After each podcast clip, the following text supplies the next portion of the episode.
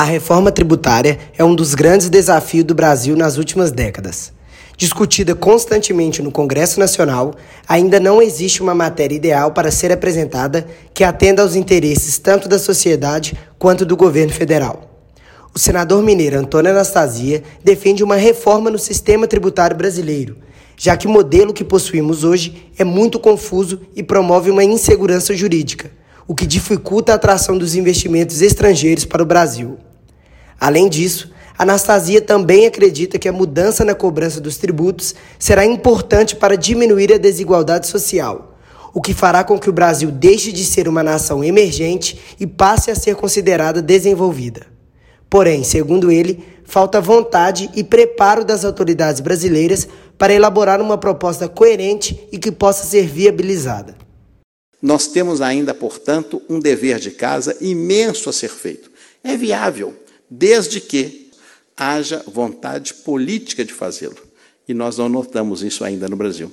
Não há ainda, nos últimos anos, nenhuma liderança política hábil, preparada, com autoridade moral para conduzir esse processo, ao mesmo tempo que envolva reforma tributária, reforma administrativa, reforma do Estado brasileiro e que identifique fundamentalmente os dois esforços para dizer qual o perfil de Estado que queremos. E na ação desse poder público, em parceria com o setor privado, já que somos e devemos ser uma sociedade capitalista, uma constituição capitalista, que possamos fazer nesse esforço, nessa união de esforços, a possibilidade para a redução de desigualdades, que no caso brasileiro são gritantes, sociais, econômicas, culturais, educacionais, regionais, de toda a natureza. Essas desigualdades têm de ser reduzidas sob pena de nós não nos viabilizarmos como uma nação desenvolvida. Isso é o requisito, o critério básico. Anastasia garante que essa reforma será importante para o Brasil. Primeiro, porque temos que reduzir a segurança jurídica. O pagamento de impostos no país sempre foi muito confuso, com o governo federal muitas das vezes não repassando os valores aos estados ou até mesmo negando esses pagamentos.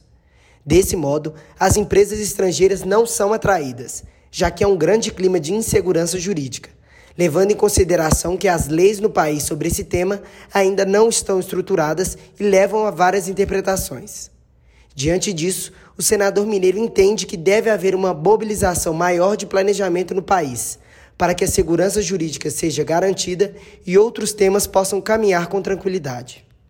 Mas para isso funcionar, o primeiro esforço dessa liderança será necessariamente, quer no tema tributário, quer no tema administrativo, quer no tema da infraestrutura e da educação, cuidar concomitantemente das duas prioridades: da segurança jurídica, que hoje não existe entre nós e que é de fato o fator inibidor primordial, e ao mesmo tempo, por evidente, na tentativa vigorosa de, com a segurança jurídica, realizar uma ação de planejamento porque nós não temos. Nós ficamos no chamado voo da galinha e os projetos não têm continuidade.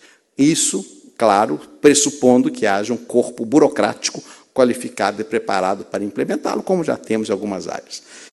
Anastasia é mestra em Direito Administrativo e uma das grandes referências de Minas Gerais quando o assunto é desburocratização e segurança jurídica. A manifestação dele ocorreu durante o 5 Congresso Luso Brasileiro de Auditores Fiscais, em Portugal, no qual ele foi convidado como parlamentar brasileiro.